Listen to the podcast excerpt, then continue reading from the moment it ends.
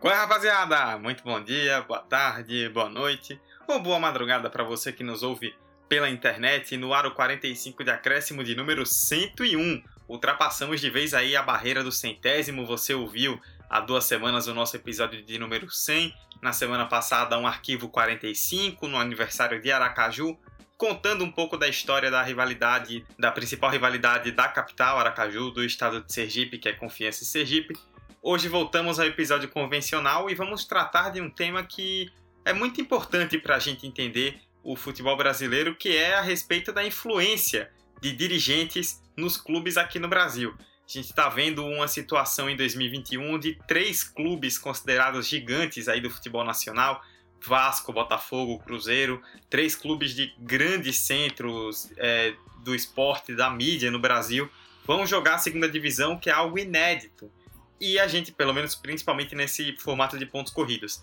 E isso tem muito a ver com a relação que, esse, que dirigentes criaram com esses clubes, o que esses clubes viraram na mão de dirigentes que fizeram mais mal do que bem. E isso vale uma reflexão sobre o papel dos dirigentes no futebol brasileiro. Vamos falar sobre isso. Eu, Eduardo Costa, estou aqui como sempre com ela, a pessoa que tem compromisso com esse podcast, porque ela está sempre aqui Roberta Souza, como vai? Olá, pessoal. Olá, Dudu. É... Gente, é mais um dia gravando com o Eduardo. A gente gravou ontem, ok? Hoje, mais uma vez, estou eu e ele, né? Hoje vai ser esse bate-bola aqui. A gente já falou muitas bobagens enquanto é, começamos a gravar. A gente vai falar muitas bobagens agora com propriedade, né? Sobre coisas sérias também. Então são bobagens sérias, entenda aí. Eu que, gostaria de fazer um adendo, né? Que você começou, né? Eu não queria cortar sua apresentação, eu disse, eu vou esperar um pouquinho, né? Ah, eu sabia, já sei o que é. Eu vou esperar um pouquinho para pontuar a respeito disso. Eu acho, eu acredito, né, que é muito, é muito forte você dizer que o maior clássico do estado de Sergipe é Sergipe Confiança, tá? Só queria dizer isso mesmo. E aí fica a reflexão para para Clara ouvinte. E vamos pro assunto que hoje tem muita coisa pra gente falar, né? Tem muito dirigente pra gente pra gente debater aqui, muita coisa até interessante. Hoje tem muita política nesse episódio. Pois é. A gente é acostumado a falar sobre política e futebol em um aspecto, em um viés, mas tem vários aspectos que circundam o tema. Um deles é justamente essa influência dos dirigentes no futebol brasileiro. Tema do 45 de acréscimo 101. Vambora!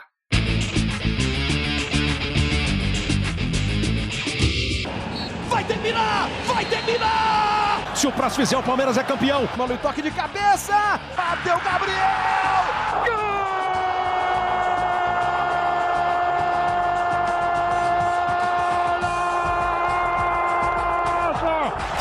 De quem? De um craque chamado 45 de acréscimo. Como eu falei na introdução, Roberta, e vale a gente começar com isso, né? É importante trazer esse início com um tópico um pouco mais geral, que a gente fala muito de política e futebol relacionado à questão de governos, né? De política considerada externa, gestores federais, presidente, governadores e tudo mais mas política e futebol também se trata do que a gente pode chamar de política interna dentro dos clubes, né? Também é muito importante para entender como cada clube funciona, saber como é que está disposta a diretoria dentro dele. Sim, sim, com certeza, Dudu. Eu acredito que, na verdade, tudo que a gente tem na nossa vida como, como um todo é política, né? É, hoje que a gente tem ainda muito forte nosso modelo de clube social, existem aquela coisa de presidente, de diretor de futebol, de vice, de várias áreas, conselheiros, enfim. Funciona de fato como se fosse uma política de Estado. Então, de forma inevitável, como estamos no Brasil, né, e nós temos, nós sabemos como as coisas funcionam por aqui. É, existe muito jogo de poder, muita disputa, muito, muita influenciazinha, corrente política, e querendo ou não, né, Dudu? Isso interfere dentro de campo. A gente já viu é, desde de política de contratação, né? De padrão de gestão como um todo, não só gestão administrativa, mas gestão financeira também. Relação com a imprensa, que é um ponto interessante, a gente vai tocar muito a respeito disso hoje, como alguns presidentes é, de futebol já tiveram alguns problemas com emissoras, né? E com imprensa no geral, e até mesmo a relação com o torcedor, que é a, é a grande base, né, a grande, a grande, o grande pilar aí, é, de todo o clube de futebol. Então, isso depende diretamente de quem está lá no poder, né, inevitavelmente a gente, a gente precisa olhar o futebol como uma vertente da sociedade e com uma vertente que tem muito forte a parte política, né? É, a gente. Algo que eu destaquei até no, no arquivo aqui com algumas anotações, que na maioria dos clubes brasileiros a política ela funciona mais ou menos como política de Estado, né? Tem um presidente, que é o, a pessoa que manda ali, o cabeça de tudo, né? Quem chama a responsabilidade, mas tem diretor de futebol, tem vice-presidentes de várias áreas, tem conselheiros em vários clubes, então tem muita política por trás, né? E às vezes, às vezes não, né? sempre as políticas que o clube toma, as atitudes que o clube toma em sua diretoria, elas refletem o que aquela diretoria pensa. Como, por exemplo, um clube que está com dificuldade financeira, aí depende daquele gestor se ele vai aplicar uma política de austeridade ou se ele vai gastar o que tem e o que não tem e deixar a bomba para quem vem depois. E muitas vezes, assim como em governos, os políticos, os gestores no futebol, na verdade, né, eles tomam medidas populistas. Porque o que importa não é se o clube daqui a 30 anos vai estar saudável. O que importa é na gestão dele ser campeão. E aí ele vai lá, gasta um monte. O Roberta, você que está aqui gravando, colocou um nick de uma pessoa que tem histórico disso, né? Exatamente. A gente, é, é, para quem não tá, quem não tá acompanhando aí imagens, né? Porque até porque estamos em um podcast, é, eu coloquei o nome da nossa queridíssima e amada Patrícia Amorim. Quem é flamenguista lembra dessa época. É, a gente não citou, não citou ela no, nas nossas anotações, mas aí veio na minha memória. Então, assim, são coisas que marcam, independente se de forma positiva ou de forma negativa, como Dudu citou, né? É, é muito aquela coisa de momento, né? Assim como a gente tem com a política. A gente quer que o, o, o cara que está lá no poder, ele quer que a gestão dele seja a gestão diferenciada, a melhor de todas. E aí, por vezes, a gente não mede, essas pessoas não medem esforços para isso. E aí a gente acaba vendo o clube se afundando em dívidas, é, comprando jogadores caríssimos, pagando salários caríssimos e depois não conseguindo bancar isso, ficar dependente de patrocinador para esse tipo de coisa.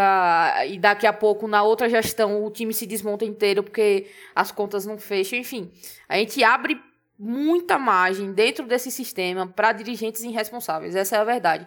Porque tem cara que sabe o que pode gastar e tem cara que sabe o que pode gastar, mas não dá a mínima. E aí, ele, ele não tá nem aí. A gente, a gente tem episódios recentes a respeito disso. Episódios muito sérios que a gente vai tocar, né? E aí cabe falar de, de Cruzeiro, aí cabe falar de, de Vasco, aí cabe falar até mesmo de Corinthians, que lidera hoje é, o ranking de, de dívidas do país. Então, sobra bomba no colo de alguém. Sempre sobra a bomba no colo de alguém.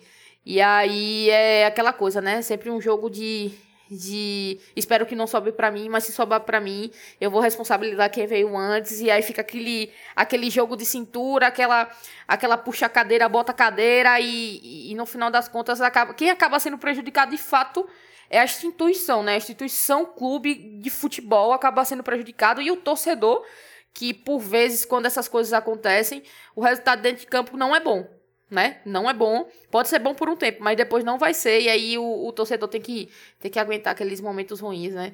Não vou nem comentar sobre, sobre os momentos ruins do, do Flamengo. É melhor até ficar calado nessa hora. Mas isso que você falou é importante porque o Cruzeiro é um grande exemplo, né?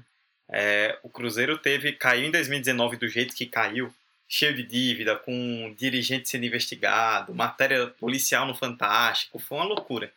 Mas nos dois anos anteriores, o Cruzeiro foi campeão da Copa do Brasil.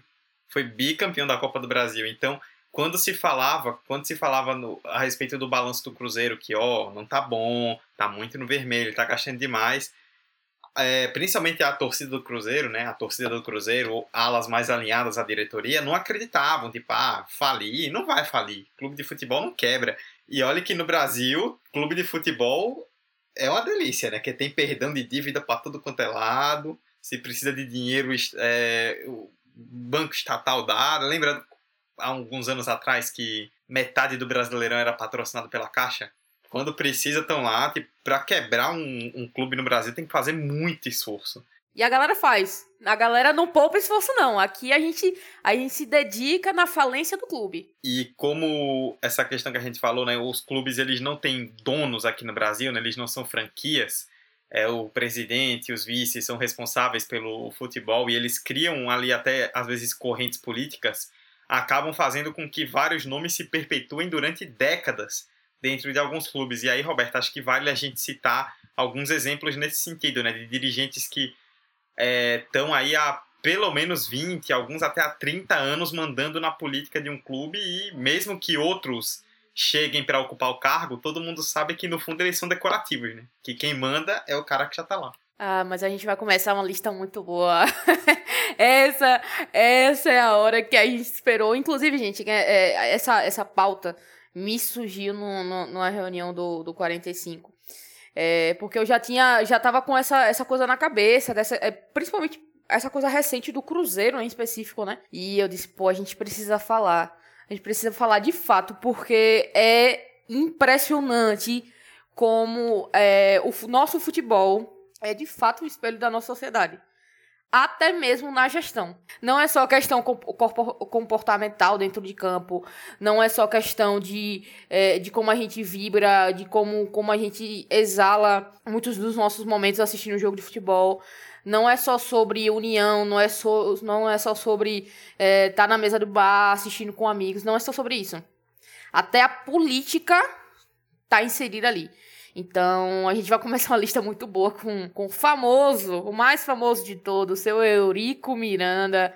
Faleceu em 2019, né? Até recente, com 74 anos. Para mim, é um dos mais icônicos dirigentes brasileiros, sem sombra de dúvida. Para quem não sabe, o Eurico foi presidente do Vasco em dois períodos, né? De 2003 a 2008 e de 2015 a 2017, recente também. Foi vice-presidente de futebol do clube entre 1990 e 2002 tendo participado do período de maiores conquistas do clube, como o Brasileiro de 97, a Libertadores de 98, a Copa João Avelange de 2000 e o Mercosul de 2000. E aí, de 1986 a 2001, ele atuou como vice de futebol, sob a presidência de Antônio Soares Calçada, período no qual também teve dois mandatos como deputado federal. Então, a gente não tá brincando tá?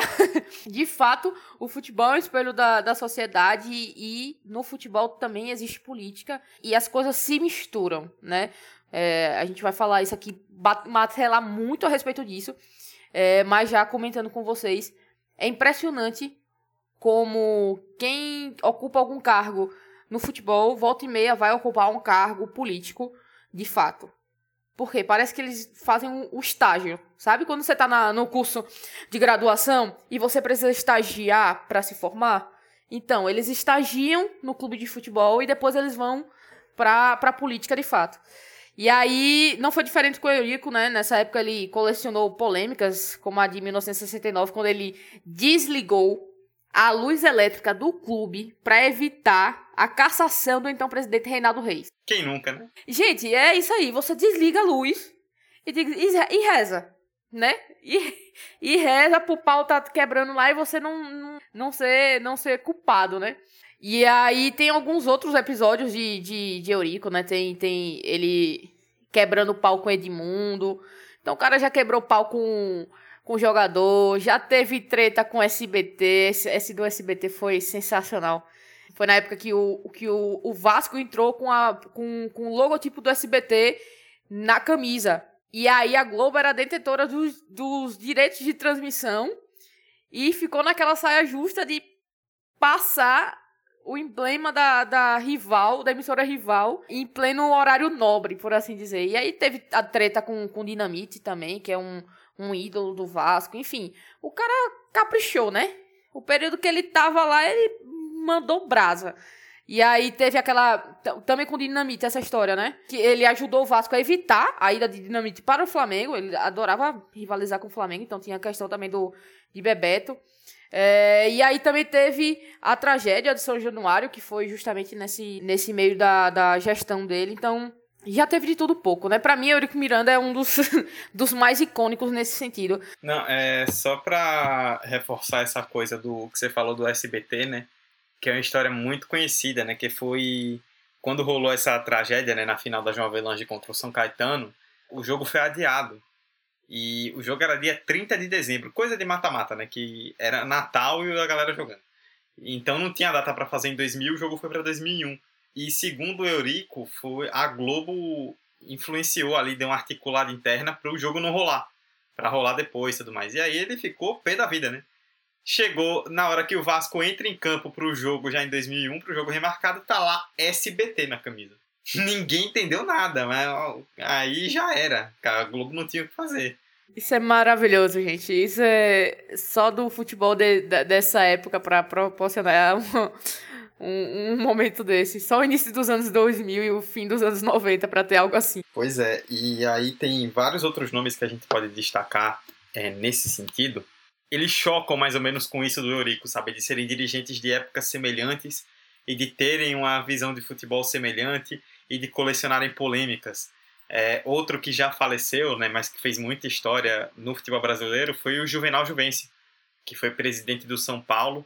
Ele foi por dois períodos também, de, primeiro entre 1988 e 90, depois de 2006 a 2014, com três mandatos.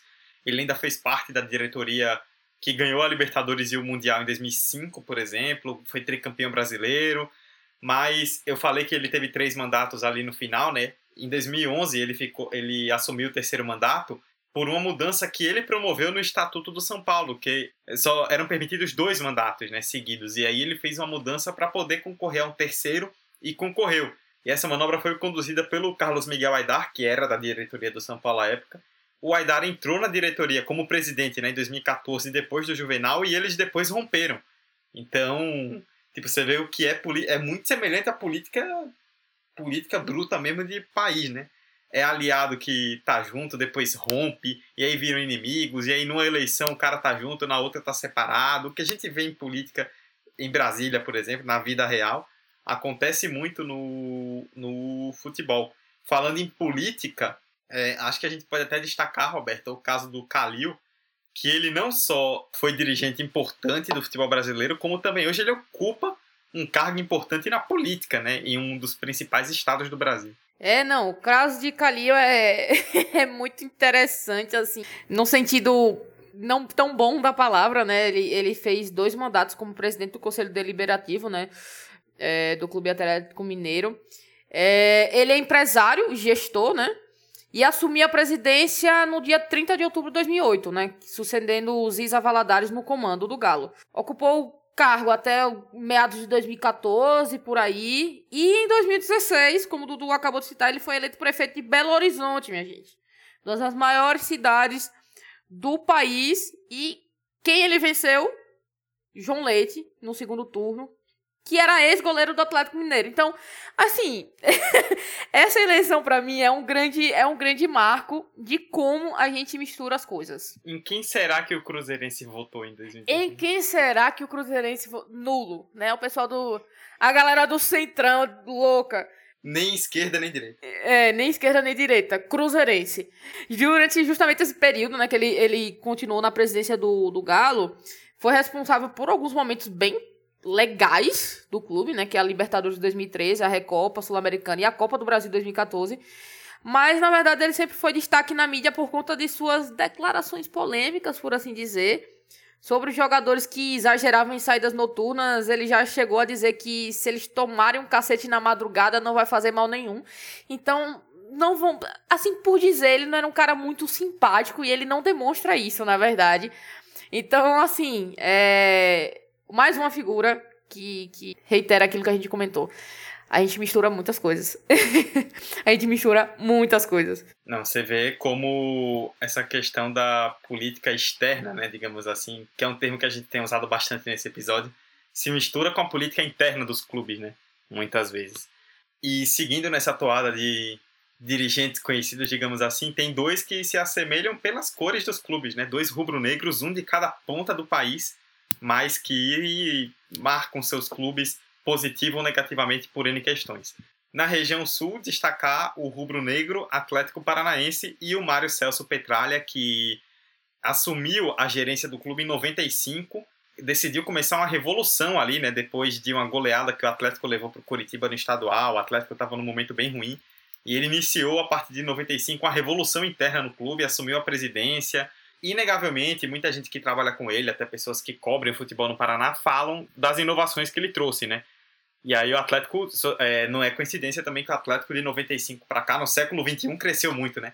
Ganhou o Campeonato Brasileiro, Sul-Americana, Copa do Brasil, se consolidou como um time de ponta do futebol nacional. O Atlético Paranaense se tornou um time importante muito na gestão do Petralha. Por outro lado, ele é um cara bastante difícil, né? E envolvido em várias polêmicas, né? Já teve o nome dele apareceu logo nos primeiros anos de gestão em uma gravação de telefonema com o então chefe do Conselho Nacional da Arbitragem, o Ivens Mendes, que investigava um possível caso de corrupção na arbitragem. O Atlético acabou apenas perdendo pontos no campeonato, muito por uma manobra dele. Ele já deu várias declarações machistas né, contra jornalistas, mulheres no Paraná. Recentemente teve uma questão do Morro Garcia, aquele atacante argentino que se suicidou. Ele chegou a jogar no Atlético em 2011 e o Petralha publicou uma mensagem horrível falando que o atleta tinha histórico já de uso de cocaína, lesões irrecuperáveis, então meio que jogando a conta do suicídio no fato do cara ser meio ruim da cabeça, assim, sabe? De uma forma bem pejorativa. É um cara de várias facetas, digamos assim. Eu acho que o, o que mais. Um, um, uma coisa que me marca do Petraglia, o, o Dudu, é justamente o, o, incidente com o Thiago Nunes, a saída do Thiago Nunes. Eu acho que é o, o ponto que, que, que eu recordo de, de força maior. Aquela carta de despedida do Atlético Paranaense. Nossa senhora, mas foi muito diretona, foi muito. Eu estou extremamente satisfeito por você sair. Sendo, sendo que a situação como um todo foi porque, em linhas gerais, eles não chegaram em acordo. Como qualquer outro profissional, se você não chega em um acordo, você vai buscar uma outra proposta. E como ele estava em alta, o Thiago Nunes, né? Principalmente depois da, da, da campanha excelente que o Atlético vinha tendo, era inevitável. Ou você colocava em, em mãos do técnico uma renova, renovação que valesse para ele, ou ele ia sair. E aí acabou saindo com um acerto com, pro Corinthians, né? E aí, nossa, a carta insinuando ingratidão foi, para mim, um, um, maior, a maior representação de como, como o cara realmente é difícil de lidar. E além disso, a gente citou no caso do Eurico a Globo, o Atlético também tem uma treta com a Globo, né, de questão de direitos de transmissão, muito porque o Petralha bate de frente com a Globo. Ele pede mais dinheiro, a Globo não quer pagar e ele não tá nem aí, não assina. E recentemente até jogos do Atlético chegaram a estar tá sem transmissão de TV por conta disso. Ele é um cara que não tem não tem pudor quanto a isso. Eu citei a questão da semelhança de cores, porque outro rubro-negro na outra ponta do Brasil, agora no Nordeste, também tem um presidente atual que é bastante controverso, que é o Paulo Carneiro no Vitória. Ele que assumiu a presidência do Vitória lá em Salvador em 1988, no momento em que o Vitória estava afundada, enquanto o Bahia era campeão da Série A, foi campeão brasileiro, então era uma diferença muito grande entre os clubes. Começou a investir na estrutura, na base, e o Vitória cresceu muito nos anos 90, ganhou vários títulos baianos, chegou a ser vice-campeão brasileiro. Então ele meio que ajudou a reerguer o clube, mas é aquela, né? Quando você fica muito tempo no mesmo lugar, você tem uma tendência a se defasar. E além de ele ser um cara desatualizado nesse sentido, ele já tem várias polêmicas envolvidas, né? Muito por conta do que a gente falou, aquela cultura de anos 90, né? O cara que lida com as coisas de 2020 com 2021 como se estivéssemos em 1988 quando ele assumiu. Então ele já agrediu jornalista, já moveu processo contra o próprio Vitória pelo período em que o Vitória foi uma, uma SA do grupo Excel. Ele chegou a trabalhar um ano como diretor do futebol do Bahia e assumiu em entrevista que ele foi para o Bahia para ganhar dinheiro mesmo. Ele falou, tipo, é, perdi prestígio com a torcida do Vitória, mas ganhei dinheiro. Ele já teve casos também de falas machistas, né, é, em relação ao futebol feminino do Vitória, o futebol feminino do Vitória que foi sucateado nos últimos anos por uma política dele. Sim, sim. Eu, eu só lembro daquela, daquela foto, amigo, do, do, do campo de treinamento do time feminino do Vitória, com a grama altíssima. Sim, sim, Aquilo sim. para mim é o, é o auge do, da irresponsabilidade. Vitória jogou Brasileirão Série A1 com o time da base, né? Exatamente. Ele não quis inovar o time. E o, tem um caso famoso dele com o Felipe, goleiro Felipe, que jogou no Corinthians, no Flamengo. Quando jogava no Vitória em 2005, quando o Vitória caiu para a Série C, da B para C, o Felipe deu uma entrevista acusando o Paulo Carneiro de tê-lo chamado de macaco e de que ele entregou o jogo, né? Tomou gols de propósito no jogo que rebaixou o Vitória. Então, também é outro cara difícil, como o Petralha que a gente citou, Paulo Carneiro, pro bem e pro mal. Boa, tá faltando um nomezinho aí, né? A gente não pode esquecer desse cara. Esse daí é, esse daí também é bem interessante. Tem até denúncia é pro, por crime fiscal em empresa da família. O cara é, ele gosta sempre de estar tá inovando aí, tanto nas falas horríveis que ele tem às vezes, quanto é, é, nas coisas que ele faz. E é o famoso André Sanches, um dos presidentes mais importantes e simbólicos do, do Corinthians, né? É, o primeiro mandato dele foi em 2007, só que ele já exercia cargo diretivo na base do Timão em 94. Aí desde então ele esteve sempre perto do futebol, incluindo uma passagem pela CBF entre 2011 e 2012.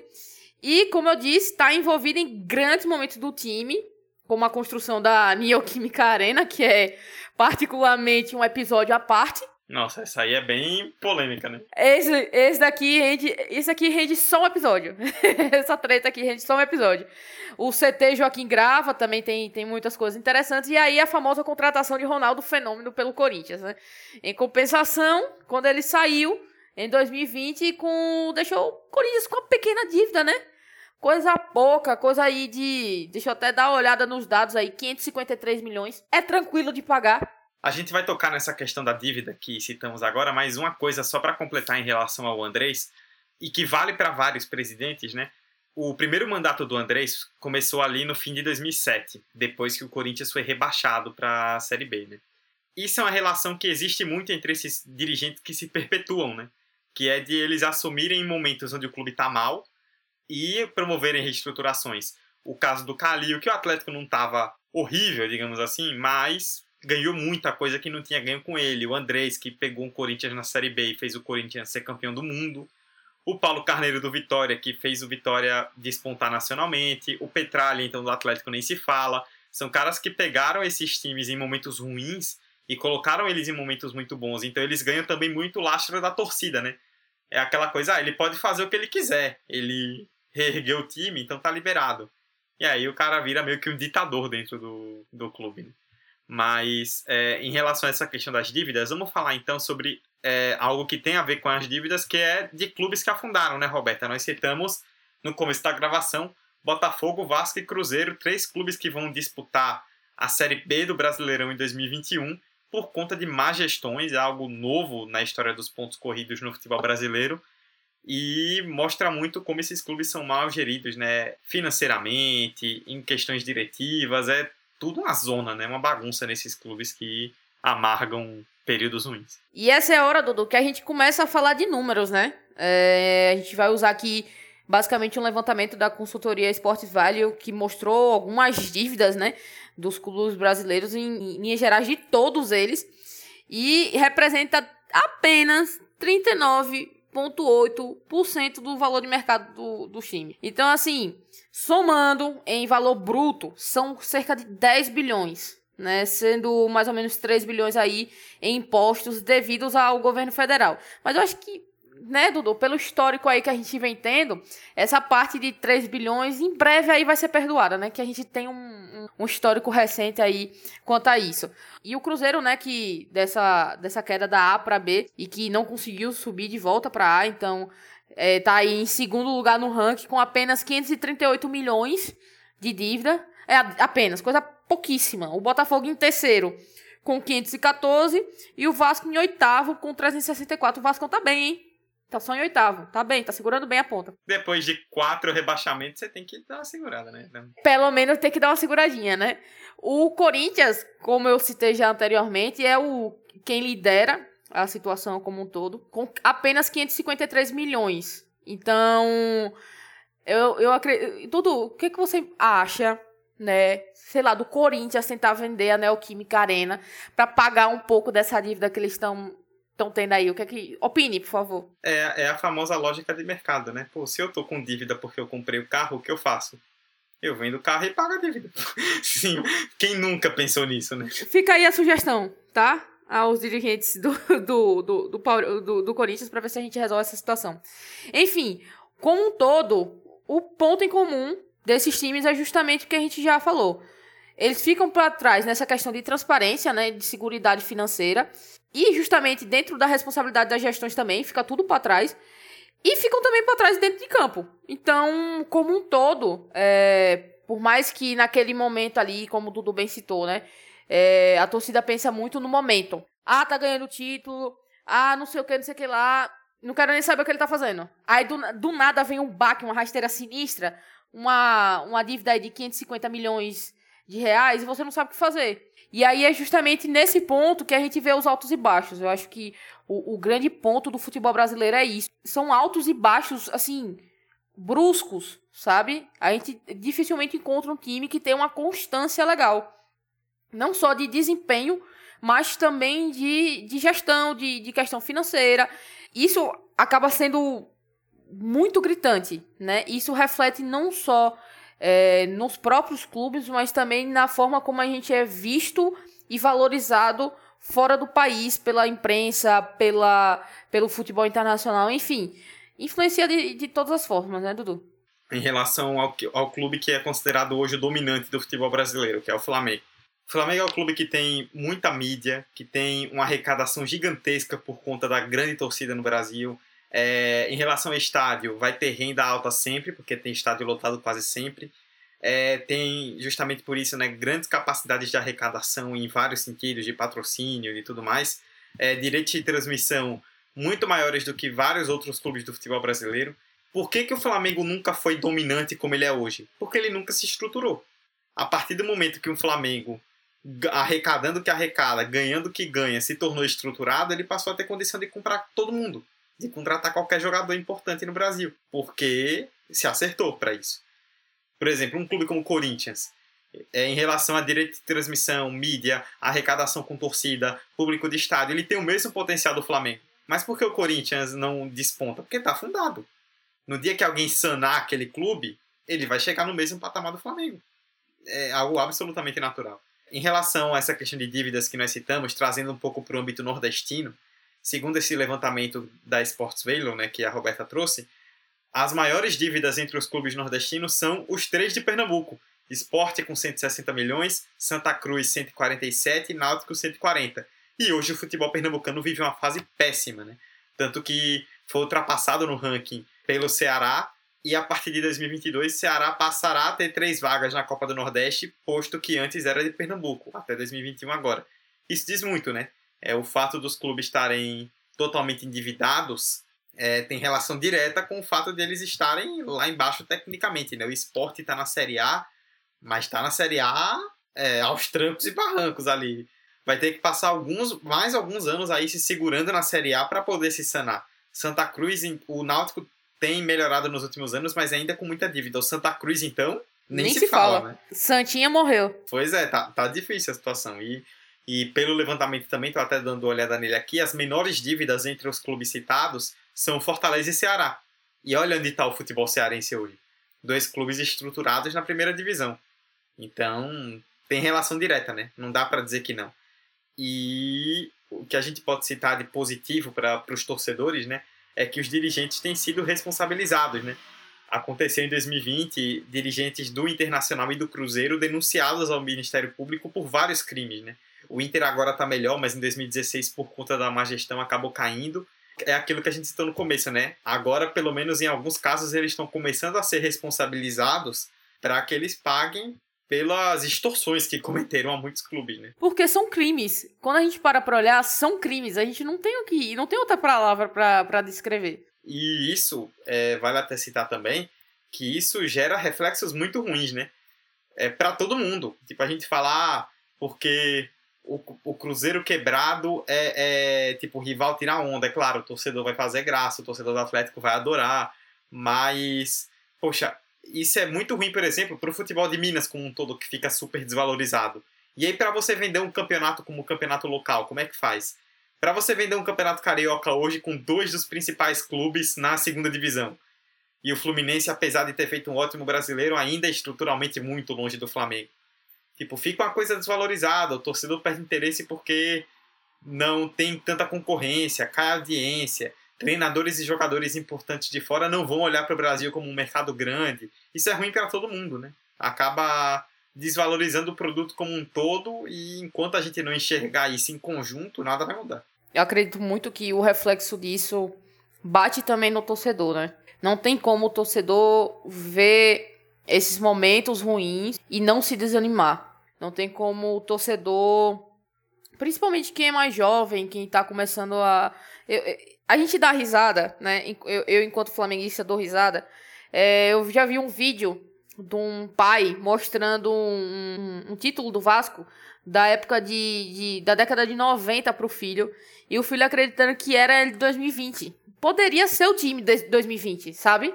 Poderia ser o time dele atualmente, né? Mas tem essas, essas coisas pesam. A gente falou aqui do Eurico Miranda. Até hoje o Vasco colhe é, é, situações ruins da gestão de Eurico Miranda. A gente não tem o que falar. É fato. Então, assim, eu, eu acredito que o ponto triste de toda essa situação, ponto triste mesmo, é que pega o torcedor, sabe? Pega o torcedor, que é quem não merecia ver isso acontecendo.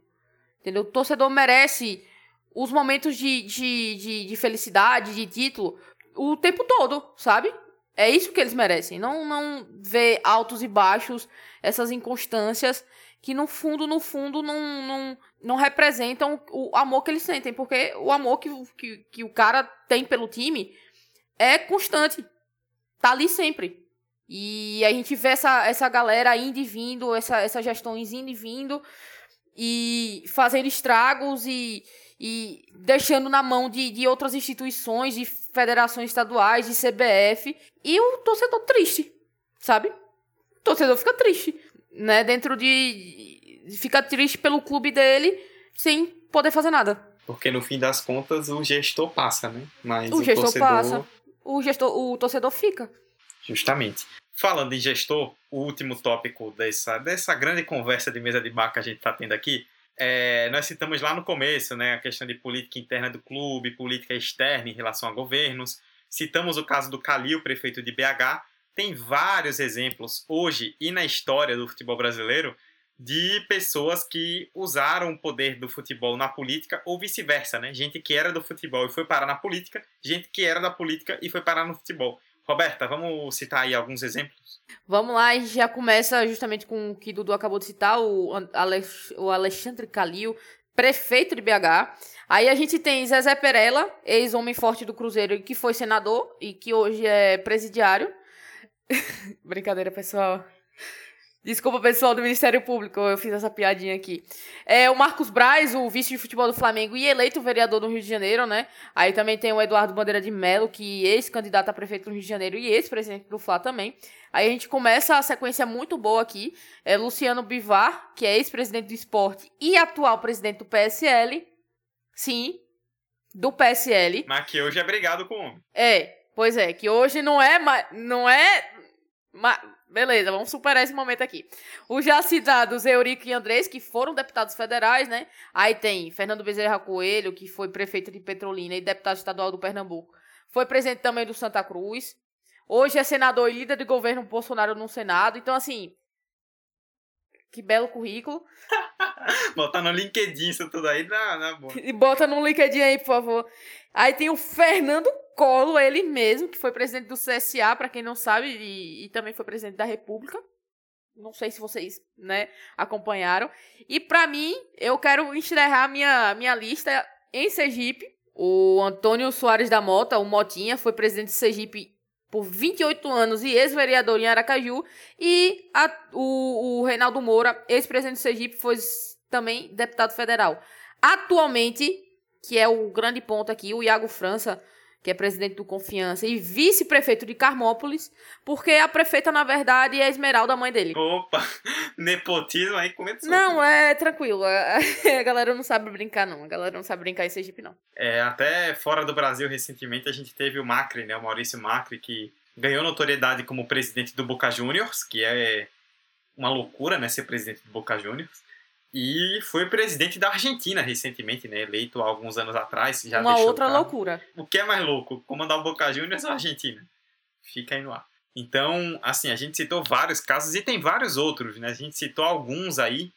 E algo que vale ser importante de destacar para encerrar é que não são só gestores, né? Também jogadores, caras que viram ídolos de grandes clubes e que usam essa idolatria para concorrerem a cargos políticos, que é aquela coisa, né? Futebol e política são setores muito grandes da sociedade que carregam paixões, que movem montanhas, digamos assim, e são muito fortes. Por serem muito fortes, eles dão muito capital para as pessoas que participam dele.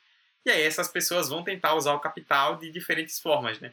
Seja na política ou na mídia. É, essas pessoas que ganham força com o futebol vão tentar utilizar essa força de alguma forma para se manterem em evidência.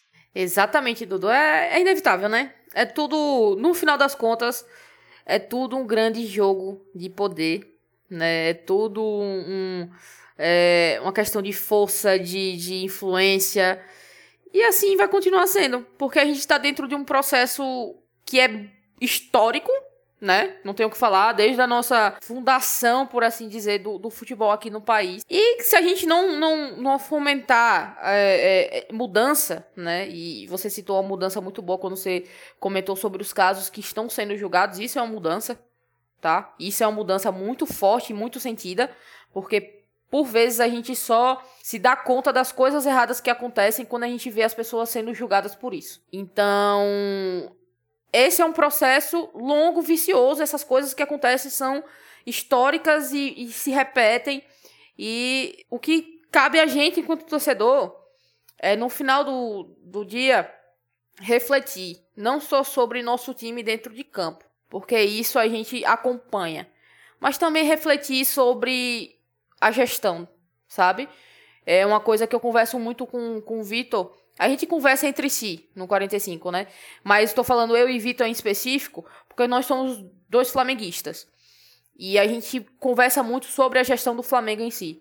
Óbvio que o time do Flamengo é muito vitorioso. Mas a gente tem derrotas muito sentidas, eh, falando em âmbito, em âmbito, âmbito extracampo. E é muito sobre essa política interna do clube. Então, é isso que eu, que eu gostaria de deixar de reflexão para vocês mesmo.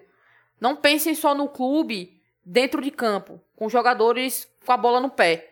Pense no clube também das pessoas que comandam ele. Porque só assim a gente quebra esse ciclo vicioso de achar que se tá tudo bem dentro de campo, tá tudo bem. Não é assim que funcionam as coisas. A gente tá no, no, no meio de uma sociedade, existe política ali dentro. E a gente precisa saber lidar com isso. E a gente precisa ter senso crítico enquanto torcedor de saber o, qual é o momento de comemorar e o qual é o momento de criticar. A última reflexão que eu deixo para o episódio foi a que eu trouxe lá no início e puxo como gancho para o final. Política no futebol, gestão no futebol é como política de Estado. Tem jogo de poder, tem disputa, tem influência, tem corrente dentro de, do clube, várias correntes, e tudo interfere dentro de campo.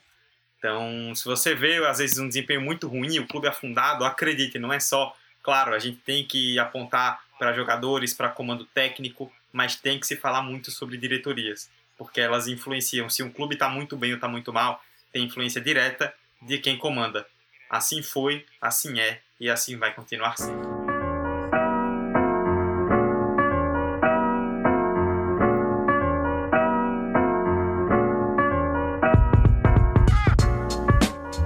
Esse foi o nosso debate sobre a influência de dirigentes no futebol brasileiro. Falamos aí de muitos espectros, muitas coisas. A gente espera que vocês tenham gostado e que isso tenha feito vocês abrirem a mente aí para muita coisa né, em relação ao que existe no futebol. E ficou um debate muito bacana. As nossas redes sociais você já conhece, arroba 45 de acréscimo no Instagram e no Twitter. Para você nos ouvir, nós estamos no Anchor, no Spotify, no Apple Podcasts, Google Podcasts, Deezer, Orelo, tudo que é agregador. No seu agregador, no seu aplicativo favorito, pesquise 45 de acréscimo e você vai nos encontrar. Esta foi a edição de número 101 do 45. Eu, Eduardo Costa, estive ao lado de Roberta Souza. Robs, é sempre bom estar com você, não importa qual seja a gravação. Até a próxima. É, é isso mesmo, amigo. É isso. A gente, a gente sempre forma uma dupla, dupla legal, né? Quando a gente começa a falar sobre as coisas, a gente, a gente desembesta né? Espero que as coisas que a gente fala em off aqui não, não caiam na, na como pós-créditos. Muito obrigado, Hector. Por favor, tenha piedade da gente. É, no mais, espero que vocês tenham gostado do debate aqui. A gente se esforçou bastante para trazer um conteúdo massa para vocês. É, a gente já, não sei se vocês já perceberam, a gente não se omite, tá?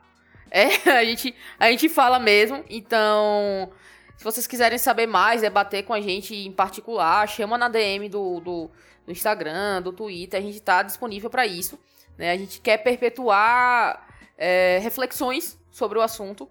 E como eu disse, né? É que a gente, que a gente, a gente só consegue é, ter senso crítico e quebrar esse ciclo quando a gente é, se vê como um torcedor crítico, né? E é isso aí. Espero que, que, que, vocês estejam felizes com esse episódio e até a próxima semana com toda certeza. Cheiro! É isso aí. Próxima semana estaremos de volta. Então, esperamos que vocês continuem conosco e que se cuidem, né? Querendo ou não, a gente puxa aqui assuntos do futebol para distração, para distrair a nós mesmos, a vocês, para a gente espairar um pouco, mas a verdade é que o momento está muito difícil. Morrendo 3 mil pessoas por dia no país. Então, por favor, você que está ouvindo, se puder, fique em casa. Se não puder, tome o máximo de cuidado possível, porque não está fácil, não vai ser fácil por um bom tempo, principalmente com quem está nos desgovernando. Então, vamos tomar o máximo de cuidado possível e fazer a nossa parte para que isso, se não passe logo, pelo menos não demore tanto a passar. É isto. Voltamos então na semana que vem com mais um episódio do 45 de Acréscimo. Até a próxima. Beijo a todos. Tchau, tchau.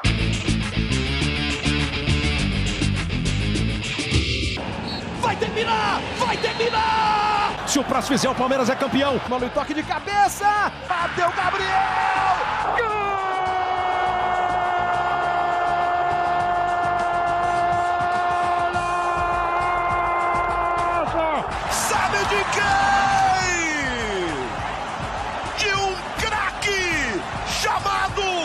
45 de acréscimo. Rapaz, mas a gente emendou. A gente emendou. Ah, amiga, a gente emendou um discurso aqui. Rapaz, que doente é esse, hein? Voando baixo, viu? A gente tá aqui que nem Pedro Bial. Tá só aqueles. É que tô tipo assim, ainda não acabou essa peste. Eu vou ter que editar tudo isso. É, então é isso aí. Vamos pra despedida, né, amigo? Vamos, vamos, vamos embora.